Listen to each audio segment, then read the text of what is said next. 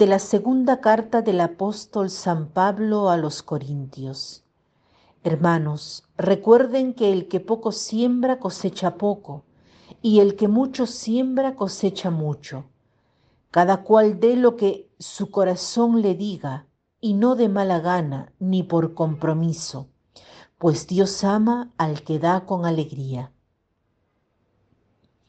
Parece una afirmación ya escuchada, o sea, quien siembra escasamente, escasamente recogerá.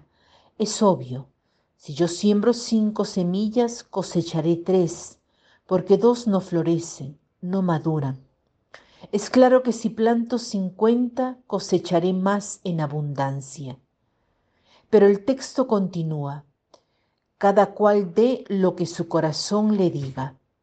O sea, cuántas semillas has decidido poner al servicio de Dios y de los hermanos, ni con tristeza ni a la fuerza, pero sí con decisión, la decisión del corazón, la decisión del amor, la que da con alegría.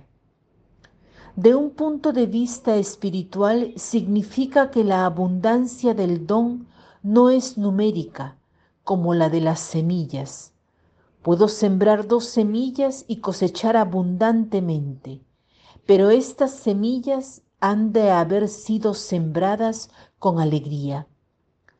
A veces nos dejamos llevar por nuestro sentido de perfeccionismo.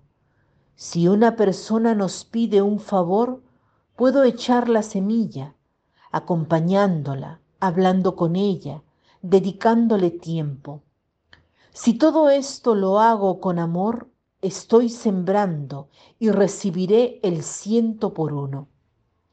Decía que nos dejamos llevar por nuestro perfeccionismo, lo que quiere decir que a veces buscamos hacer acciones perfectas, pero lo que importa es el amor que pongamos en ellas.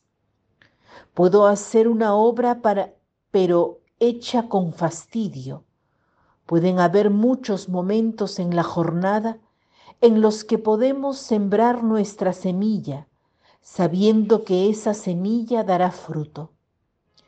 Esto se aplica también al hablar de Jesús a los otros. ¿Cuántas personas quieren oír hablar de Dios y tú estás allí? Tú eres la semilla para ellos. A veces la gente necesita solo una palabra nuestra, una palabra de fe, una palabra de presencia. A nosotros nos parece poco, pero ese poco hecho con amor crea un jardín de flores.